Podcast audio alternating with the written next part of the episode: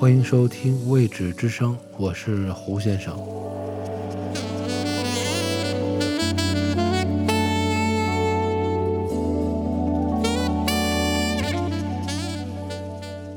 本集节目介绍的作品来自于瑞典小说家、剧作家兼诗人帕尔费比安·拉格奎斯特。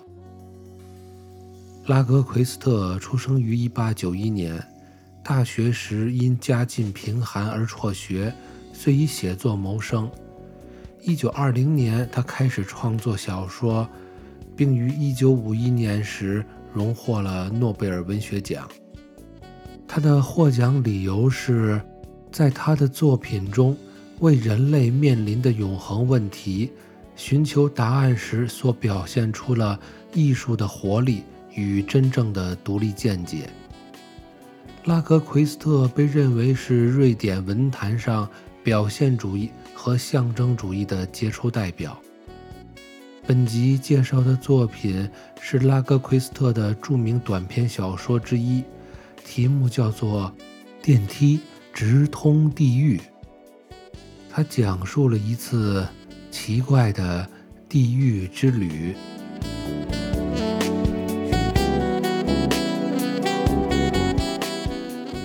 银行行长耶恩松刚刚在全体员工大会上，对着员工们大谈特谈了一番人生道德、敬业精神、为企业奉献、尊敬领导、热爱祖国之类的冠冕堂皇的豪言壮语。散会以后，他打开了豪华的电梯门，满含柔情的。把一位浑身散发出香水和貂皮大衣香气的美丽性感的年轻女孩轻推了进去。他们两个人坐在行长专用的豪华电梯内柔软的座位上，紧紧地依偎在了一起。电梯开始下降。年轻性感的女人。把半张开的嘴唇凑到了行长伊恩松的脸上，他们于是亲吻了起来。这一对男女之前曾在餐馆的露天平台上，月夜星空下享受了一顿奢华的晚餐。现在，他们要打算散散心去。哦，亲爱的，那晚餐是多么的美妙啊！女孩轻声说道：“同你在一起，坐在那里，真的很有诗意。咱们好像在群星之际高高的飞呀飞呀。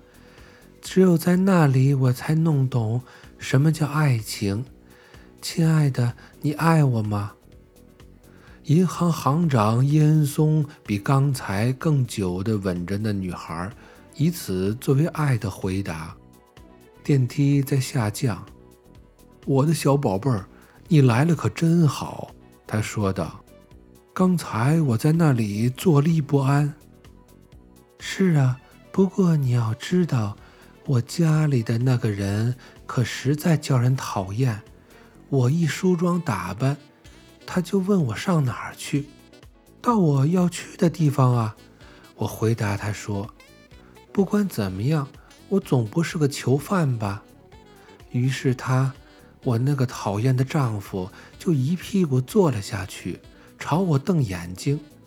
在我穿这件新的黄褐色的连衣裙的时候，他还眨着眼睛。你看，这件连衣裙穿在我身上合适吗？哪一件更漂亮一点呢？说不定还是那件粉红色的更好吧。哦，亲爱的，你穿什么衣服都漂亮。银行行长喜滋滋地答道：“不过，我从来不曾看到你像今天这样的美动人，叫我的眼睛都看花了。”女孩感激地笑了笑，将貂皮大衣解了开，露出了里面那条贴身的性感的裙子。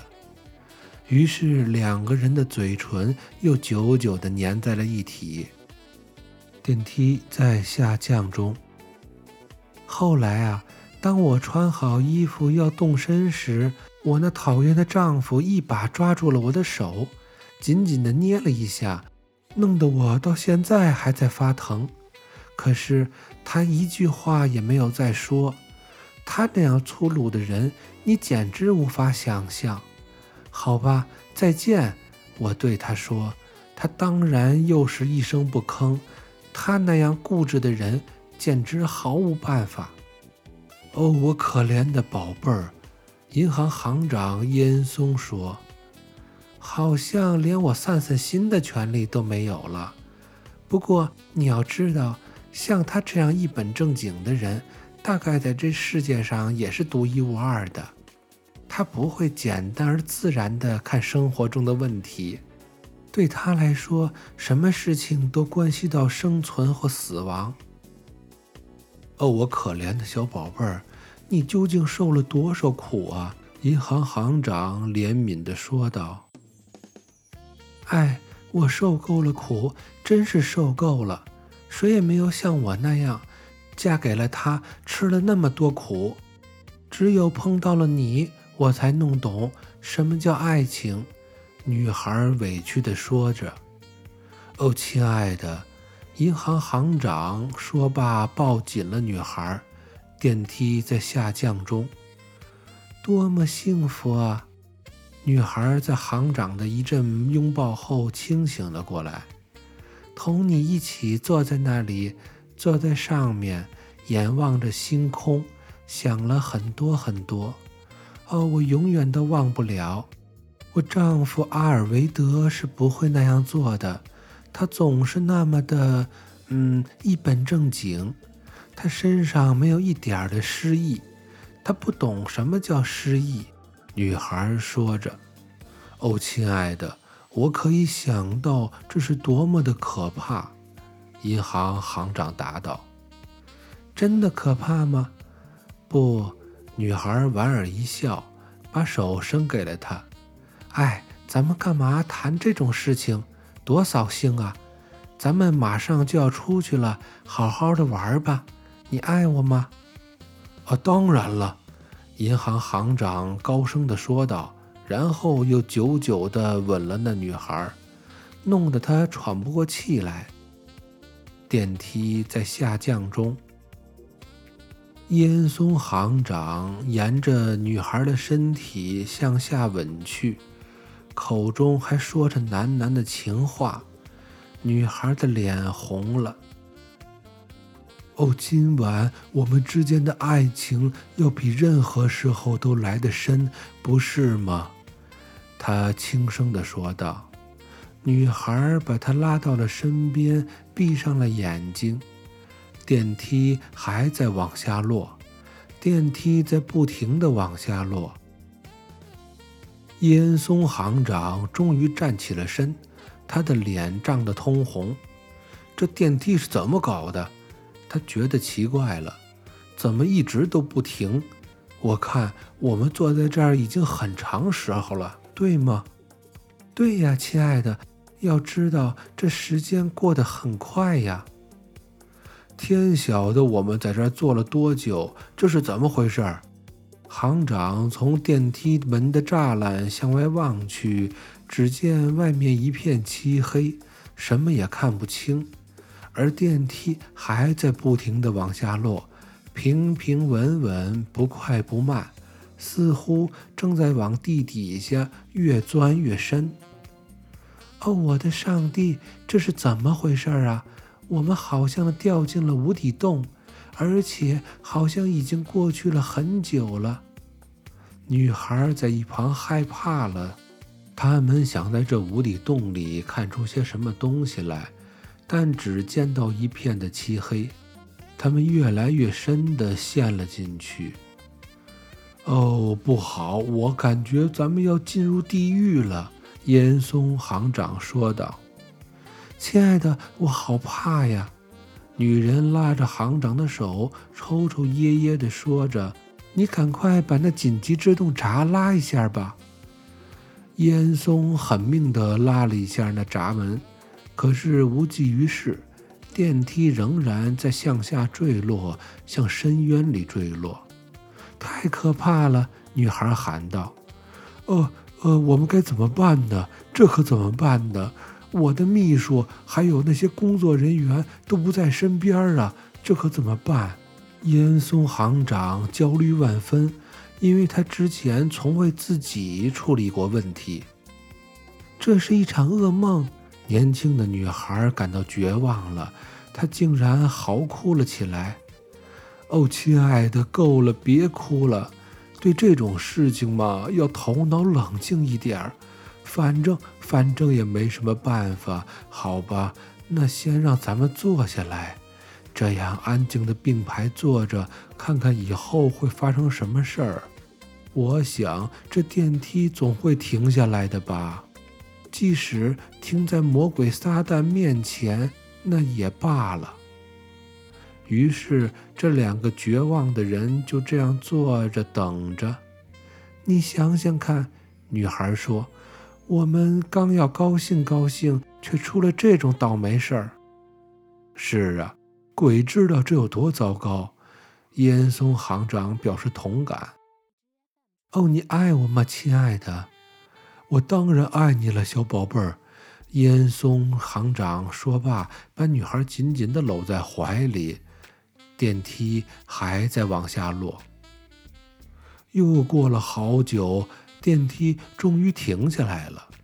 突然，一缕强光将眼睛照得睁不开。这两个人到了地狱。有一只面貌凶恶的小鬼怪，殷勤地给这两个人打开了电梯的门。他深深地鞠了一躬，说：“晚上好。”他的穿着非常阔气。他的燕尾服的后襟拱了起来，好像钉了一枚生锈的钉子。原来那是魔鬼的强椎骨夹在他突出在他毛茸茸的脖子后面。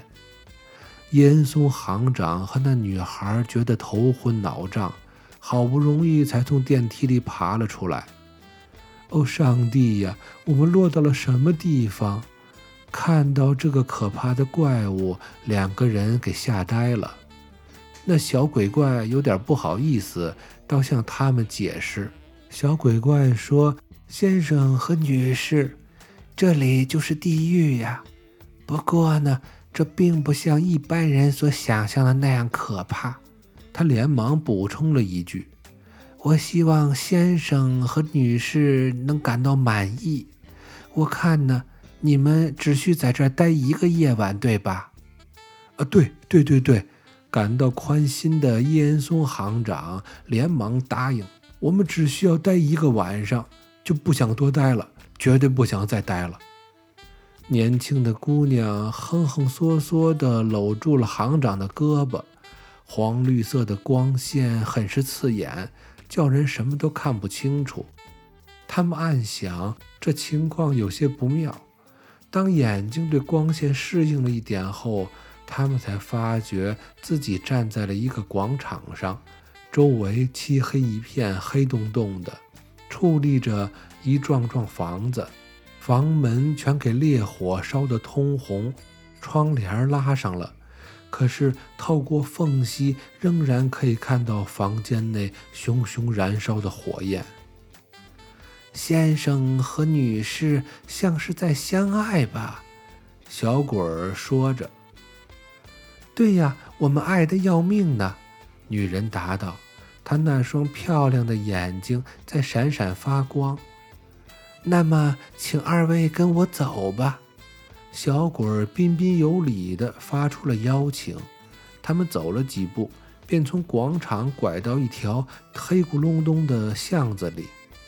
看到了一扇脏乎乎的大门上悬挂着几个已经开裂的骷髅的灯笼，请吧。小鬼儿打开了门，客气地让到了一边，让二人进去。在屋中迎接两人的是一个满脸奸笑、胖墩墩的女鬼，她的两个乳房大大的，嘴上长着长长的胡须。胡须上还挂着几个紫色的香粉团儿，他呼呼地喘着粗气，一双豌豆一般的绿眼睛倒显得挺友善、挺体贴的。他额头上的两只脚缠着一圈圈的头发，还系上了蓝色的丝带。啊，这就是伊恩松行长先生和你的太太吧？请进，请进，你们住八号房间。”女鬼说道，一边说一边递给他们一把巨大的钥匙。两个人踩着油腻腻的梯子走上楼去，楼梯油光锃亮，一不小心就会摔倒。他们走过两段楼梯，烟松行长找到了八号房间，两人便走了进去。那房间中空间不大，空气又浑浊又潮湿，中间放着一张桌子，铺着肮脏的台布。靠墙有一张床，床上的被褥也是已经有人用过的。不过两个人觉得这房间还算是舒适吧。他们脱下外衣，嘴唇又粘在了一起，久久地拥抱热吻着。从另一扇门里悄悄地走进了一个服务员打扮的人，他穿着笔挺的礼服。衬衣纤尘不染，似乎在半明半暗的灯光中，他轻轻地挪动着双脚，但听不见他走路声。他的动作就像一架机器，似乎自己也不知道在做什么。他紧绷的脸上那双呆滞的眼睛，直勾勾地看着正前方。那人的脸惨白得像纸。太阳穴上露出了一个被子弹打穿的伤口。那人静静地整理好房间，擦干净梳妆台，还把尿壶和垃圾桶放好。两个人根本不去注意这个服务员打扮的人。不过，当那人要离开时，严嵩行长说道：“呃，我们还是要一些酒。”去给我们拿半瓶马德拉葡萄酒来。那个人鞠了一躬，便离开了。烟松行长脱下上衣，女孩害羞的不想脱。他说：“一会儿那服务员还要来呢。”哎呀，宝贝儿，在这种地方不用害羞了，脱吧，脱下就是了。那女孩脱下了连衣裙。扭动的身体提了提内裤，便一下子坐到了行长的膝头。他那光滑丰满的身体真叫人心醉神迷。哦，亲爱的，你想想看，女孩轻声地说：“在这个不寻常的浪漫地方，只有咱们两个人，我永远都忘不了。”两个人的嘴唇又粘在了一起。久久地吻着。这时，那个服务员打扮的人又走了进来，毫无声息。他不慌不忙，像架机器人似的把酒杯放好，往杯子里斟酒。昏暗的灯光照在他的脸上，那张脸毫无特别之处，只是脸色十分的苍白。他的太阳穴上有个被子弹打穿的孔。突然，那女孩惊呼了一声，猛地从耶恩松行长的怀中跳了起来。“哦，我的上帝呀！阿尔维德，我的丈夫，怎么是你？我的上帝，你怎么死了？你开枪自杀了！”那女孩大声地嚷着。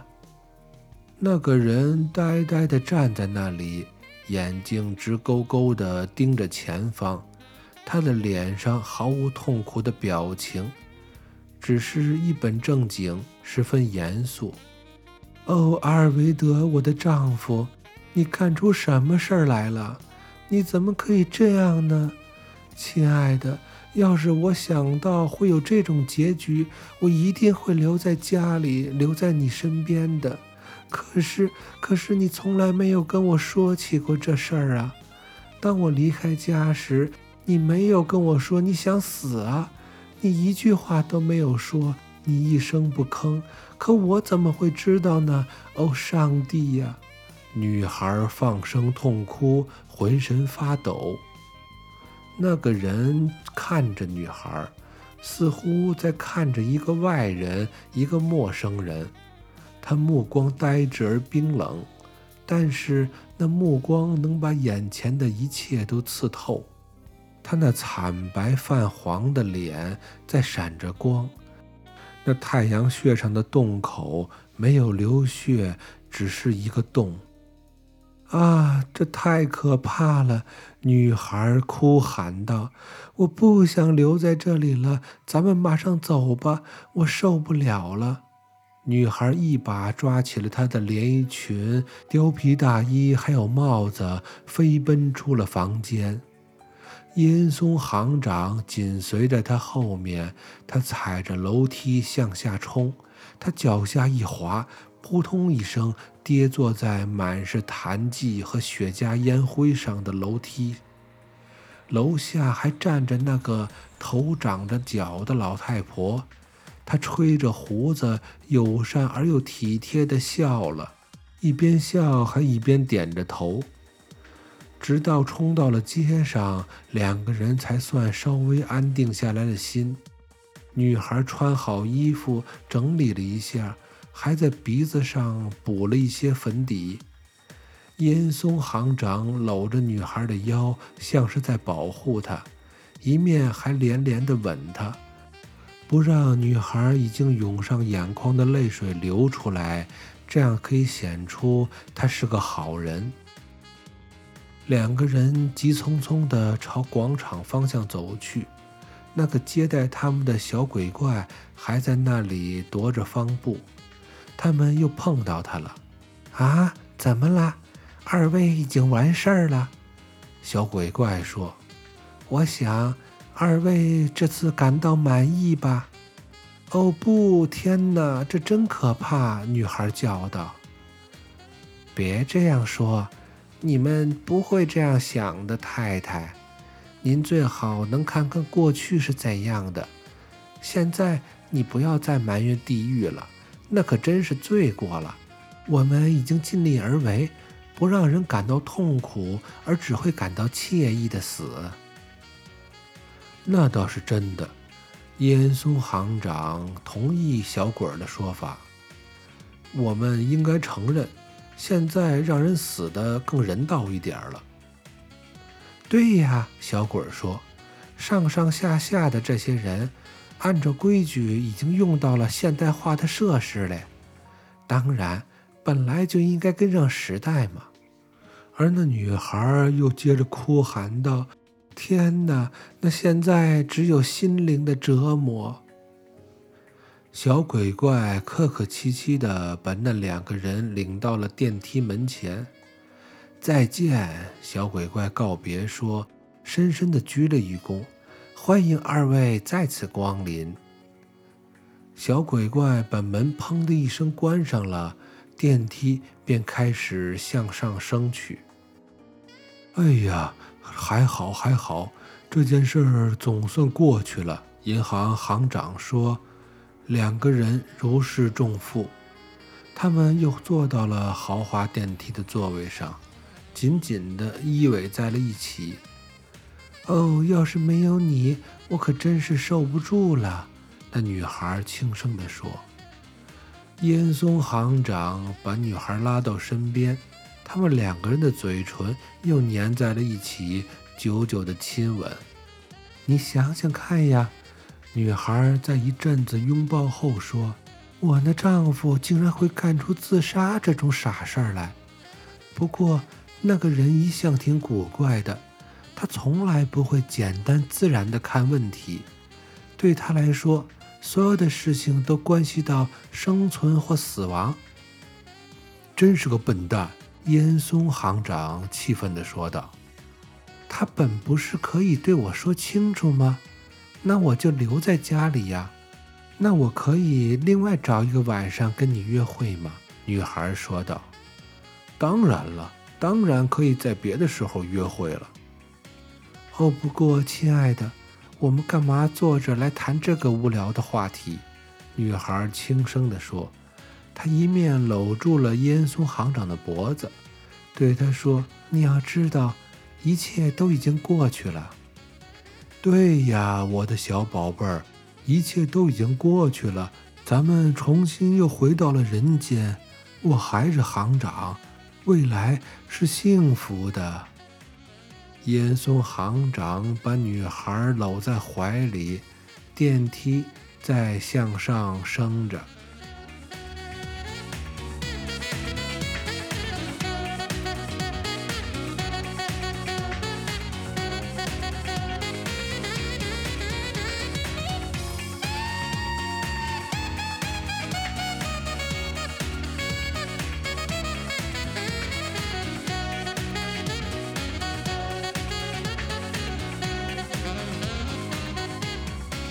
以上就是拉格奎斯特的小说《电梯直通地狱》的全部内容。这里是未止之声，我是胡先生。如果你喜欢我的节目，欢迎订阅并点赞，谢谢支持，下集再见。